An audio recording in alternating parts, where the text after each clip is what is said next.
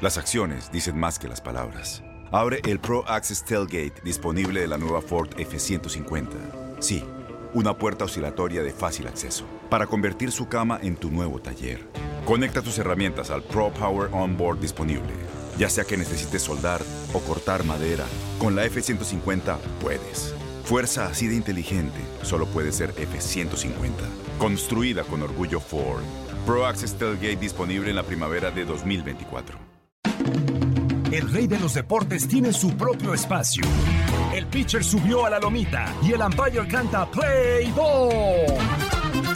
Comienzan nueve entradas de béisbol. Estás entrando a Desde el Diamante. Hola, ¿qué tal? Bienvenidos a un nuevo episodio del podcast Desde el Diamante, como cada viernes, actualizándolo a través de nuestras plataformas en Spotify, Apple Podcasts, Google Podcast, en la aplicación de Euforia y también en TuneIn, donde pueden escuchar este podcast desde el Diamante especializado en béisbol de TUDN Radio. Soy Luis Eduardo Quiñones y como cada semana me acompaña Antonio de Valdés y Enrique Burak para comentar lo más importante de lo que está aconteciendo en el béisbol de las grandes ligas, ya preparándonos para lo que va a ser el Juego de las Estrellas, la mitad de esta temporada de MLB. Ya en estos momentos de la contienda, pues eh, son dos los equipos que lograron llegar, o tres contando a los Dodgers, que lograron llegar ya a las 50 victorias, Gigantes y Dodgers por el oeste de la Nacional y los Medias Rojas de Boston por el este de la Liga Americana. Saludo con muchísimo gusto a, Toño de Valdés. Toño, bienvenido, ¿cómo estás? Muy bien, Luis, un abrazo para ti, para Henry, por supuesto, para toda la gente que sigue el podcast. Pues mira, mencionas los que ya están con 51 victorias, Boston 50 triunfos, San Francisco y, Los Ángeles, y, pues se mantienen entonces las dos sorpresas de la temporada, porque tanto Medias Rojas como Gigantes no se calculaba que estuvieran a estas alturas en estas posiciones, ¿no? Realmente lo han hecho muy, muy bien. Eh, eh, el equipo de Boston, eh, pues es, está, en una división que, caramba, pues uno, uno pensaría que tarde o temprano se tendría que caer y sin embargo ahí está, ¿no? Y viene con una racha de siete victorias de manera consecutiva al momento de grabar este podcast, lo que quiere decir que no va para abajo. podríamos decir que San Francisco en, contrasentido, bueno, ahí sí, aunque tiene 50 ganados, 30 perdidos, pues lleva una racha de cuatro derrotas consecutivas, ¿no? Y a lo mejor podría venir una, una caída por parte de los gigantes. Pero hasta ahora, no hay duda, son las dos grandes sorpresas del béisbol de las ligas mayores. Y unos medias rojas de Boston, Toño, Enrique, que mm, yo creo que el, el, regreso de Alex Cora les ha hecho muy bien. La semana pasada estuvimos hablando eh, un poco vaticinando ¿no? lo que sería la serie eh, entre los eternos rivales Yankees y Boston. Sacan la escoba y esta semana Enrique eh, Brian Cashman, el gerente general de los Yankees, dijo simple y llanamente en estos momentos apestamos. un saludo para ti, para Toño también, para toda la gente que nos escucha. sí, pues es que los Yankees de Nueva York no solamente fueron barridos por el equipo de Boston en el Fenway Park la semana anterior, han enfrentado seis veces a los Medias Rojas y los seis partidos los ha ganado Boston. Eh, y por otro lado, también la forma en la que han perdido, lo que sucedió esta semana cuando hacen siete carreras en contra del equipo de los Serafines en la primera entrada y le sacan el partido, y en donde Harold Chapman tiene un relevo fatal en la parte final del partido, es realmente de llamar la atención.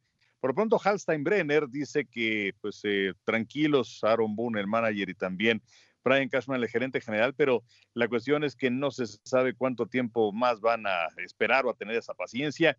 Habrá que estar también muy atentos ahora que viene el proceso para eh, adquirir eh, jugadores para la parte final de la campaña, que me parece que los Yankees deberían estar activos en esa situación. ¿Qué deberían priorizar estos Yankees de, de Nueva York? ¿Qué deberían buscar, Toño? Porque, a ver, ofensiva en nómina la tienen eh, picheo lo analizamos y, también se ve un equipo eh, bastante completo, por, por decirlo de alguna manera. Y estrellas, peloteros de renombre, eh, de, esos super salarios, pues están ahí en los Yankees de Nueva York. ¿Qué le falta a este equipo? Fíjate que la, ausencia de Corey Kluber, que ya inclusive tiró un juego sin carrera, eh, sí, sí creo que le ha pegado un poco a lo que es la rotación de picheo. A mí me parece que les hace falta indudablemente un lanzador de esos de jerarquía, un pitcher que pueda pesar, que haga el 1-2 con Garrett Cole, que bueno, su última salida fue mala, pero en términos generales ha tenido una muy buena temporada, pero sí creo, creo que esa, esa lesión de Corey Kluber sí desestabilizó el picheo abridor.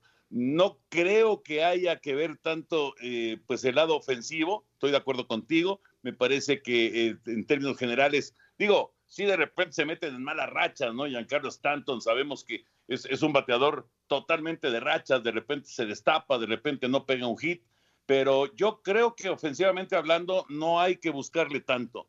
Eh, inclusive al principio de la campaña pues llegó Rogne Dodor y eso les ayudó, están esperando también eh, el regreso de algunos lesionados, que pues es importante que, estén de vuelta, pero sí creo que en el picheo abridor hace falta ahí un brazo de confianza, un brazo importante, y por ahí, eh, híjole, pues eh, ya lo de Haroldis Chapman, digo, empezó de maravilla la temporada y, y, lleva un par de semanas o tres semanas muy malas, ¿no? Entonces, no sé si por lo menos tener a alguien como eh, pues un poco garantía de que te pueda hacer el trabajo de, en caso de que Chapman eh, pues siga dando tumbos, ¿no? Un, cerrador o, un pitcher eh, preparador, pero de esos que pesan, ¿no? un, un, Josh Hader, por ejemplo, que le vendría de maravilla, ¿no? Un pitcher así como el de los cerveceros de Milwaukee. me parece que por ahí va, ¿no? Creo que es más por picheo que por bateo y unos Yankees de Nueva York que además este fin de semana inician precisamente, Enrique, la famosa serie del Subway, ¿no? Eh, contra los Mets de Nueva York. Unos Mets que, bueno, ya hemos tocado el tema de los Mets de Nueva York aquí en ocasiones anteriores, pero en estos momentos llegan liderando precisamente el este de, de la Liga Nacional. Un balance bastante parecido al de los Yankees de Nueva York, una división este que la verdad, de la, del viejo circuito, que la verdad ha dejado mucho que desear, ¿no? Teniendo en cuenta el la, poca cantidad de victorias de cada uno de los equipos, tanto los Mets, los Nacionales, apenas pasando los 40 triunfos. Y bueno, equipos como Atlanta, que a mí en lo personal me va decepcionando este año, con balance negativo. Y Filadelfia, eh, ¿qué decir? 37 eh, ganados, 41 perdidos. Por eso hasta, hasta los Marlins todavía le vemos posibilidades para la segunda mitad de temporada, Enrique. Eh, ese es más bien un deseo tuyo, eh, mi querido Luis, que se vaya a convertir en una realidad. No, y, y, eh, más aún, fíjese, por, por esa, ese uniforme alternativo que sacaron los Marlins hace ya algunas semanas cuando estuvieron celebrando el, el, legado ¿no? cubano ahí en la ciudad de, de Miami y haciendo referencia a los Cuban Sugar Kings de la década del 50, un equipo de ligas menores de AAA, que en su momento el sueño era llegar a grandes ligas, convertirse eh, en una franquicia de, grandes ligas, el, sueño, ¿no? Que yo al menos espero ver algún día, tienen que pasar muchas cosas, de ver una franquicia ahí en La Habana del béisbol de, grandes ligas. Me encantó ese uniforme alternativo de los Marlins que lo retomaron ahora eh, durante esta semana, lo han estado utilizando también.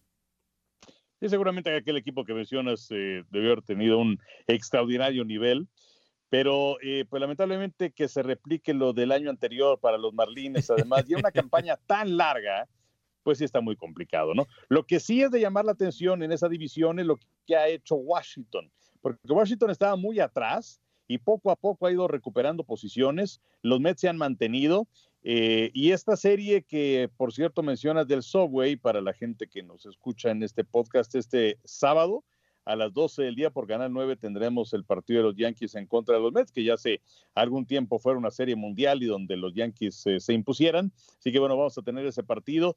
Eh, espero que Atlanta pueda enracharse. El problema de los Bravos son las lesiones que han tenido y que le han pegado particularmente en el grupo de lanzadores y sobre Filadelfia pues como que todavía no acaba de, carburar este equipo de Joe Girardi, que quizás les haga falta un año más para ser contendientes, pero eh, Atlanta, que ha dominado este sector los últimos tres años, es el que desde mi punto de vista ha decepcionado, como lo mencionabas, y sobre los Mets de Nueva York, que no se han caído, tomaron la punta y no la han dejado.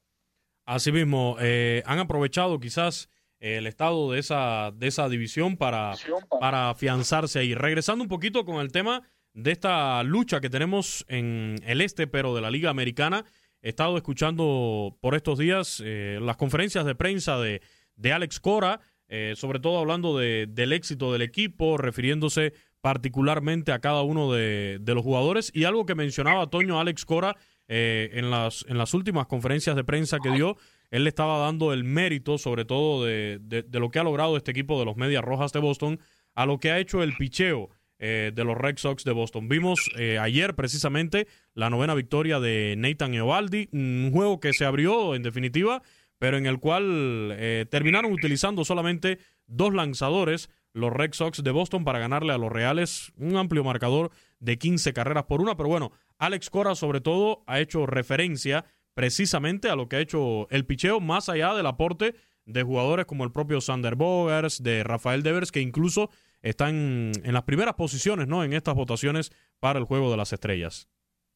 Sí, lo de, lo de Rafael Devers es una locura, Luis Henry. O sea, lleva 69 carreras producidas, es el líder de producidas en el béisbol de grandes ligas al momento de grabar este podcast. Estamos hablando de, de que eh, si sigue con esta misma producción, puede terminar por ahí de las 150 carreras producidas en la campaña. Es una cosa realmente de locos, ¿no? Y si a eso le sumas a Julio Daniel Martínez, que lleva 55, a Bogarts, que lleva 48, pues está eh, pues eh, una, combinación muy, muy sólida, ¿no? Y además, esos primeros bats, sobre todo el caso de, de Hernández, el caso de, de Alex Verdugo, pues tiene una alineación que realmente le, está funcionando de maravilla, ¿no? Pero sí, el picheo ha respondido. Ahí está, ya, ya decías de Baldi, pero Martín Pérez, Nick Pivetta, Eduardo Rodríguez, los tres llevan seis triunfos. O sea, aquí ya le estamos sumando entre los cuatro abridores, estos cuatro abridores, estamos hablando de 27 victorias en la temporada.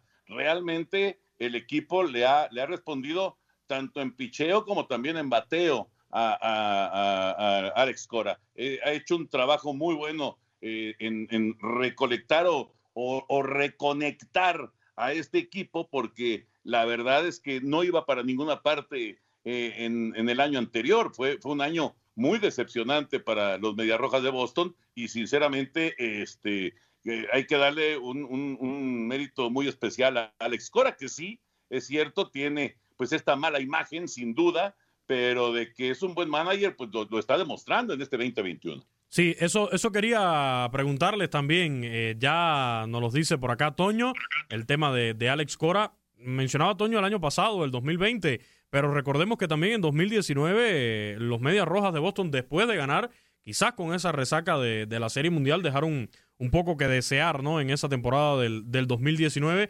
¿Efecto Alex Cora entonces en los Red Sox, Enrique? Eh, pues sí, me parece que sí hay un efecto de Alex Cora. Eh, es un buen manager, como se mencionaba. Eh, yo creo que ni él ni los Astros necesitaban de esas trampas del 2017 porque era un equipo muy talentoso, como tampoco necesitaban esas trampas los Mediarrojas del 2018 aunque muy probablemente pues los Dodgers hubieran ganado esas dos series mundiales, pero eh, Alex Cora pues es el eslabón entre los dos porque era el coach de banca de los Astros en 2017 y era el manager de Boston en 2018. Pero pues es, es un hombre que, que, sabe, que maneja muy bien a su personal, los jugadores están eh, en contacto directo con él, eh, es un, un players manager, como le dicen algunos, y pues vamos a ver hasta dónde alcanzan a llegar. Si es una sorpresa que se hayan mantenido, que no se hayan caído en ningún momento, que hayan tenido la presión fuerte de las rayas de Tampa y que eh, aunque perdieron por un momento el primer sitio de la división, lo recuperaron y luego Tampa se ha metido en mala racha. Eh, los Yankees, pues ya platicamos acerca de ellos, un equipo que pues eh, les falta consistencia en el picheo y en ocasiones no batean. Y Toronto, pues ahí va con sus chavos, ¿no? Con sus jugadores jóvenes. Entonces, eh, lo, que ha hecho Cora me parece que es digno de, tomarse en consideración y además, pues seguro regresaba con, con esa hambre de, pues de, revancha, ¿no? Este, después de estar fuera del béisbol el año pasado. Tienes mucho en tus manos, pero con solo mover un dedo puedes dar marcha atrás con Pro Trailer Backup Assist disponible. Presentamos la nueva Ford F150 2024 ya sea que estés trabajando al máximo o divirtiéndote al máximo. Esta camioneta te respalda porque está hecha para ser una parte indispensable de tu equipo. Fuerza así de inteligente solo puede ser F-150. Construida con orgullo Ford. Fuerza Ford.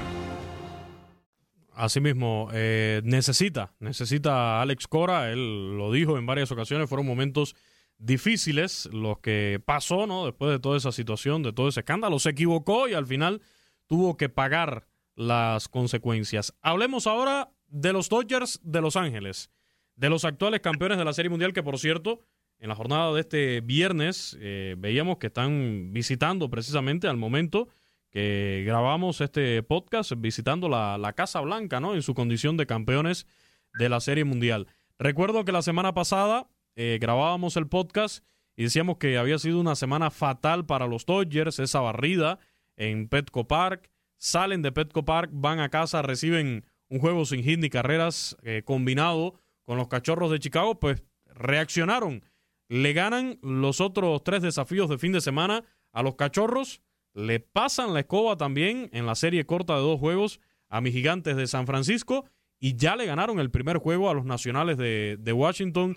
Eh, Toño, hoy va a lanzar eh, Julio Urias, el mexicano, a ver si por fin se le da esa décima victoria de la temporada. Fíjate que hay, eh, bueno, hay, varios puntos por comentar aquí con los Dodgers. Decía Clayton Kershaw que después del juego sin hit ni carrera, se reunieron en, el eh, clubhouse y dijeron, a ver, ¿qué estamos haciendo y para dónde vamos? ¿no?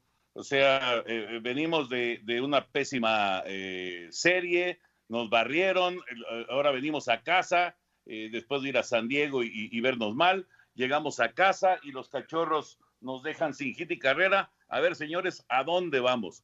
Y, aparentemente esa, esa reunión en la que seguramente se habló fuerte, eso ya no lo comentó Kershaw, pero seguramente se habló fuerte, eh, pues después de esa reunión eh, el equipo se fue para arriba y, ya han jugado buena pelota en, los últimos días, ¿no? Me parece que eh, ya pues esta presión que le han puesto a San Francisco de colocarse solamente medio juego atrás del primer lugar, pues nos habla, nos indica que los, los Dodgers han tenido una recuperación, no seis victorias de manera consecutiva, en fin, eh, el equipo en ese sentido se ve bien, ojalá que Julio pueda llegar a esa décima victoria que se le ha negado últimamente, aunque estableció en su última salida récord de ponches personal, pero no, no, no le alcanzó para lograr la victoria. Ahora, está el tema, el tema Trevor Bauer. Así es. Me parece, ese es un tema que me parece puede ser un auténtico dolor de cabeza para los Dodgers. Vamos a ver en qué termina el eh. asunto. Se habla de que una mujer eh, eh, pues lo acusa de, acoso sexual y de, y de pues una, serie de, de, situaciones de violencia doméstica muy pero muy fuertes. Bauer lo ha negado completamente sin embargo, creo que esto sí le puede desestabilizar a los Dodgers. No, y eh, Dave Roberts hizo declaraciones recientes de que estaba confirmado para el domingo, pero de hace unos minutos ya MLB comunicó que Trevor Bauer ha sido colocado bajo licencia administrativa de siete días, una medida que se hace vigente de inmediato. Eh, lo que dice este comunicado de, de MLB, la investigación de MLB sobre las alegaciones contra Trevor Bauer está en curso. Aunque no se ha hecho determinación alguna, hemos tomado la decisión de colocar al señor Bauer en licencia administrativa de siete días, medida vigente de inmediato. MLB continúa acumulando informaciones en nuestra investigación concurrente con la investigación criminal activa del Departamento de la Policía de Pasadena. Emitiremos más comentarios en el momento apropiado. Así que estas declaraciones de Dave Roberts, Enrique, que daba hace unas horas, quedan sin efectos, ¿no? Tras este comunicado de MLB. Totalmente de acuerdo. Eh, esta, esta, situación eh, todavía tiene eh, Bauer 24 horas para apelar esta suspensión de parte del béisbol de las ligas. hay que decir que pues, todavía estaría recibiendo su salario Trevor Bauer. Inclusive utilicé la palabra suspensión y es un error de mi parte porque pues eh, es simplemente eh, una baja administrativa temporal. Ahora, esto también se puede incrementar a siete días y siete días más y siete días más. Así le pasó a Roberto Zuna hace eh, algún tiempo y pues vamos a ver en qué para esta situación. Tanto el béisbol de las mayores como también la policía están haciendo su investigación y se verá qué es lo que ocurre, pero en el aspecto del terreno de juego, pues sí representa un problema muy grave para los Dodgers porque les estás quitando a una carta eh, muy importante que adquirieron para esta temporada y que le está dando resultados. Asimismo, tendremos que ver eh, una reacción de inmediato allí del propio Clayton Kershaw, de de Julio Urias, que aunque en la última salida no lo hizo del todo mal, Toño, eh, creo que un poco se ha estancado ahí en esas nueve victorias, las cosas no le han salido de, la mejor manera. El propio Walker Bueller también en esa línea de, abridores eh, de los Dodgers, mientras esté ausente eh, Trevor Bauer, pues tendrán, tendrán que ponerle el extra ahí en sus brazos para, para guiar a estos Dodgers que, repetimos, lograron salir de ese bache de la semana anterior traen una buena racha, pero creo que más allá de lo deportivo, como decía Enrique, puede ser anímicamente un golpe fuerte para esta organización, para este equipo. Muy fuerte, muy, muy fuerte. Eh, yo, yo pienso que independientemente de, tu rotación, digamos, este, ya la, conocida, pues eh, ahora Tony Gonsolin se, va a convertir en, un, eh, un, hombre muy importante, ¿no? Necesitará Gonsolin realmente funcionarle a Dave Roberts. Ya, ya está, digamos, como quinto abridor con el asunto de Dustin May. A David Price definitivamente, pues ya no lo puso eh, como parte de la, de la rotación abridora. Era una opción cuando la lesión de Dustin May, pero es, es Gonzolin entonces, ¿no? El que tiene que aparecer. Y, bueno, tendrá que estar también, pues, utilizando de repente, como el día de ayer, el famoso juego de relevistas, ¿no? inclusive Víctor González, el Nayarita fue el pitcher que abrió en el juego del día de ayer de los Dodgers de Los Ángeles, que estuvo un ratito nada más en el centro del diamante, pues el típico, el clásico juego de relevistas, eh, algo que cada vez se ve más en el béisbol de las eh, ligas mayores, pero eh, pues en una circunstancia así y con pues un, un problema de, de, estas características y, y, que no tiene nada que ver con el terreno de juego, pues obviamente sí te puede dar una sacudida fuerte, ¿no? Ya, ya veremos, ya veremos en qué, en qué termina esta, esta situación, pero tiene que ser algo muy, muy incómodo en este momento para los Dodgers. Cambiando un poquito de tema, eh, si les parece, vamos a tocar algo de lo que son las votaciones para el Juego de las Estrellas, votaciones que se hacen a, de manera digital, ¿no? En varias plataformas de MLB, donde Vladimir Guerrero Jr., por supuesto, eh, se ha adueñado de, este show. ¿eh? Se ha llevado la mayor cantidad de, votos. Eh, antes de tocar ese tema, otra figura joven, mm, latino también, el dominicano Jeremy Mercedes, se nos desinfló el muchacho. No sé si producto de aquel, aquel roce ¿no? con el propio Tony La Russa, por aquel jonrón que, conectó a William Astudillo. Eh, pero el muchacho se desplomó tanto en su rendimiento después de un histórico debut que tuvo que ya los White Sox deciden, Enrique, mandarlo a AAA, a ligas menores. Sí, de acuerdo. Eh, sí, empezó. Todo lo que fue abril fue estupendo, pero ya para mayo se cayó de manera radical y eh, pues qué decir de lo que ha sucedido también en junio. muchas veces pues esos peloteros necesitan pues sí que, que los bajen eh, maduran un poco y también eh, ponen un poco los pies en la tierra y entonces ya es cuando se da la oportunidad de regresar al equipo grande, pero pues sí es eh, destacable particularmente por ese arranque tan impresionante que tuvo de campaña, pero pues es que es muy difícil mantener ese ritmo, ¿no? ¿Pero creen que sea pura casualidad, de Toño, o, o, sí pudo haber marcado ese, esa situación que se dio con Tony La Rusa, ese regaño público que le dieron al final de la jornada? ¿O fue pura casualidad, algo normal que, como dice Enrique, sabemos en grandes ligas eh, son varios meses de temporada, son 162 juegos, no vas a estar los 162 juegos on fire, en algún momento tiene que llegar un slump en, tu rendimiento ofensivo, pero aquí lo que llama la atención es que coincidió ¿no? con esa situación que, se dio. Habría que, habría que estar eh, muy cerca del, del clubhouse de Medias Blancas para realmente poder dar una opinión. A mí me parece, me parece que no es una casualidad. O sea, estaba realmente encendido, eh, venía eh, no solamente pegando imparables con un altísimo porcentaje de bateo, sino que estaba pegando home run también. Entonces creo, creo que no, no, no me, no me parece que sea una casualidad, aunque tampoco lo podría yo asegurar por no estar cerca del clubhouse de, los Medias Blancas, ¿no? Pero sí, creo que le viene bien a, Mercedes tratar de ajustar un poquito en, en sucursales y de, y de quitarse un poquito la presión. Eh, este equipo, por supuesto, eh, muchos lo pronosticamos como equipo de, serie mundial y, me parece que eh, sí, sí están cumpliendo, pues, sí están jugando buena pelota, están en primer lugar de, su división. Eh, es, es, un equipo que indiscutiblemente va a estar en la postemporada, pero a lo mejor, sobre todo a los jóvenes, les está pesando un poquito la, la responsabilidad de ser marcados favoritos. Asimismo, hablando de, de, jóvenes que están encendidos en esta temporada, bueno, ya mencionaba el tema de las votaciones al juego de las estrellas, que será en Denver, eh, Colorado, ya bien, pero bien cerca que estamos de este juego de las estrellas, y el que se termina llevando los votos en esta primera ronda es Vladimir Guerrero Jr. Yo en lo personal, eh, creo que Enrique lo ha mencionado en otras ocasiones aquí mismo en el podcast, termina siendo un concurso de, popularidad, ¿no? Esto de las votaciones para el juego de, las estrellas.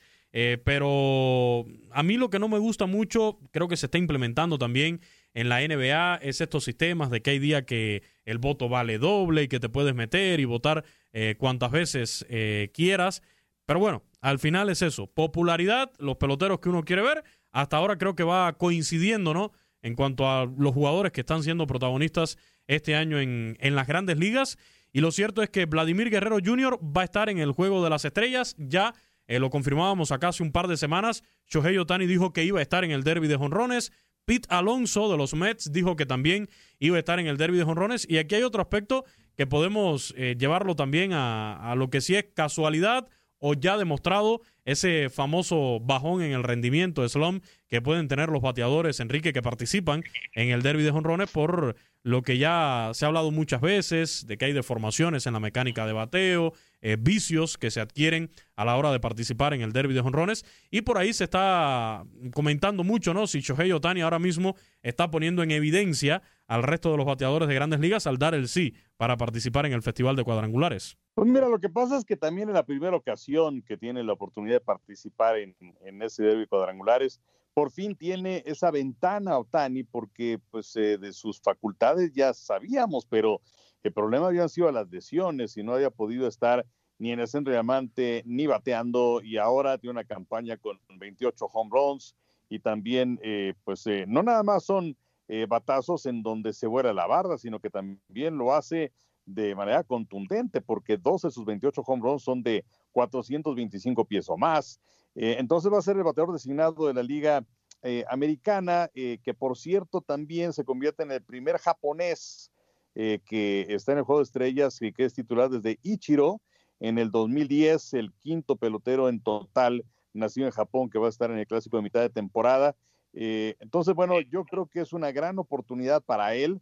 Los otros, bueno, el caso de Vladimir Guerrero, eh, que por cierto estaba viendo una foto sensacional junto con su padre, que, subió, de hecho, Vladimir Guerrero, papá, a las redes sociales, en donde se veía el papá sentado, ¿no? En, un juego de estrellas eh, aparentemente era el derby de cuadrangulares, y junto a él ahí estaba un pequeño Vladimir Guerrero Jr., y ahora eh, pues eh, al Junior le toca ser parte importante del equipo de la Liga Americana.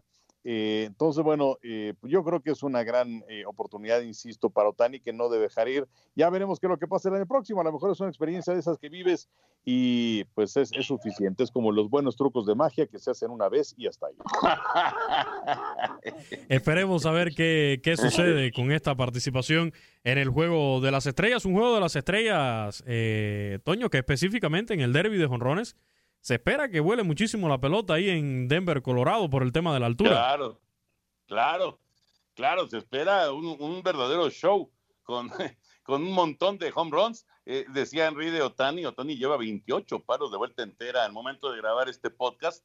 Eh, ya se despegó de Vladimir justamente, Vlad Guerrero Jr. que está con 26 y, Fernando Tatis que también está en 26. Eh, pero bueno, lo de Otani ha sido realmente algo extraordinario, ¿no? Ya veremos, ya veremos otros peloteros en otros años sí les ha costado eh, meterse a, ritmo después de estar en el, en el derby de home runs. Entonces, vamos a ver cómo le va a, Otani, ¿no? Pero sí es, es interesante. Y por cierto, también hablando del juego de las estrellas, decía Dave Roberts, ¿cómo es posible que los campeones, los Dodgers de Los Ángeles, no tengan un solo jugador titular en el partido de las estrellas? No estaba nada contento Dave Roberts, el manager de los Dodgers, con el, asunto de cómo eh, se, se, concreta la, la, llegada de los titulares al, al juego al clásico de media temporada. Ahora, y yo creo que la bronca es con la gente de, los Dodgers que atienden todo esto de redes sociales, la parte digital, porque yo creo que ahí al final es donde está la promoción ahora de los jugadores para que asistan al juego de las estrellas. Eh, no sé, iniciativas que hayan creado, el compartir y compartir en sus redes sociales cuáles son eh, los candidatos que estaban ahí en, la, en las boletas para, para votar, invitar a la gente a votar. Yo creo que ahí la bronca con Dave Roberts sería esa, a ese departamento de la organización como tal. Por cierto, eh, hablando del Juego de las Estrellas, no solamente eh, va a ser el Juego de las Estrellas de, mayores, ¿no? También tenemos el de las futuras estrellas, que por cierto, el mexicano Vinicio Castilla va a estar dirigiendo al equipo de, de la Liga Nacional. Y por ahí se mencionaban eh, varios eh, nombres, eh, por ejemplo, el jardinero de los marineros de Seattle, Julio Rodríguez, también el lanzador de los Cardenales de, de San Luis, Matthew Liberatore, quienes se realizaron sobre todo sus aportes con los equipos de República Dominicana y Estados Unidos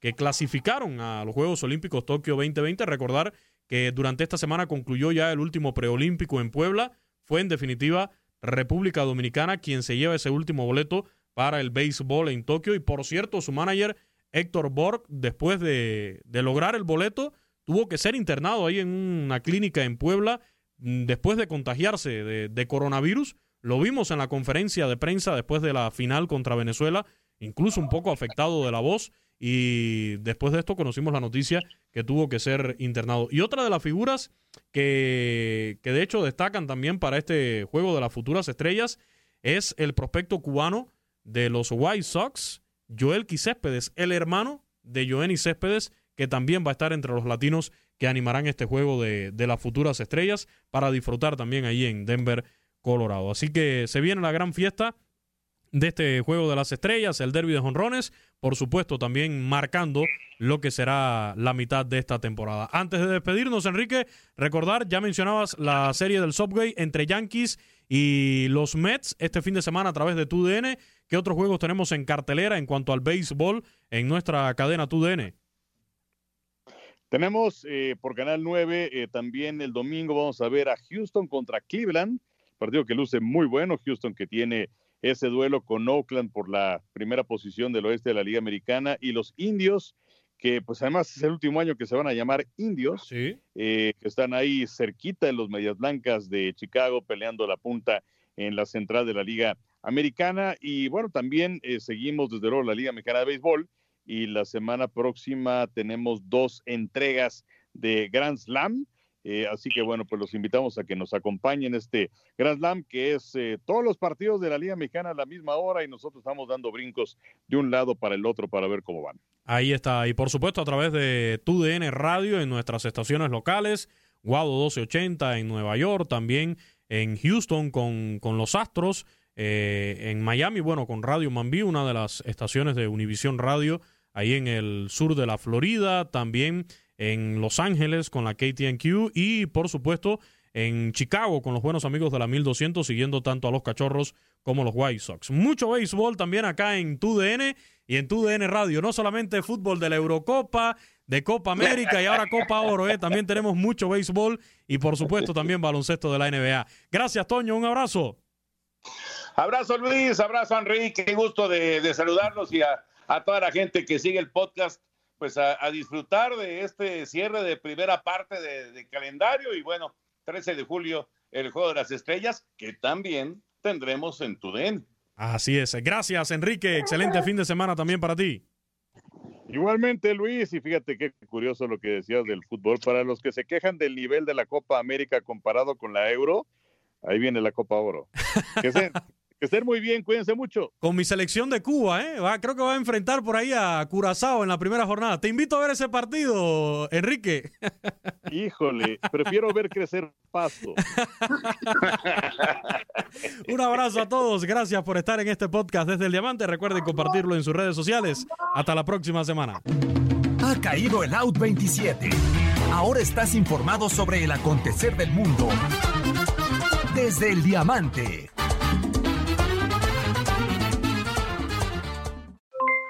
Aloha mamá, ¿dónde andas? Seguro de compras. Tengo mucho que contarte. Hawái es increíble. He estado de un lado a otro con mi unidad. Todos son súper talentosos. Ya reparamos otro helicóptero Blackhawk y oficialmente formamos nuestro equipo de fútbol. Para la próxima te cuento cómo voy con el surf y me cuentas qué te pareció el podcast que te compartí, ¿ok? Te quiero mucho. Be All You Can Be, visitando goarmy.com diagonal español.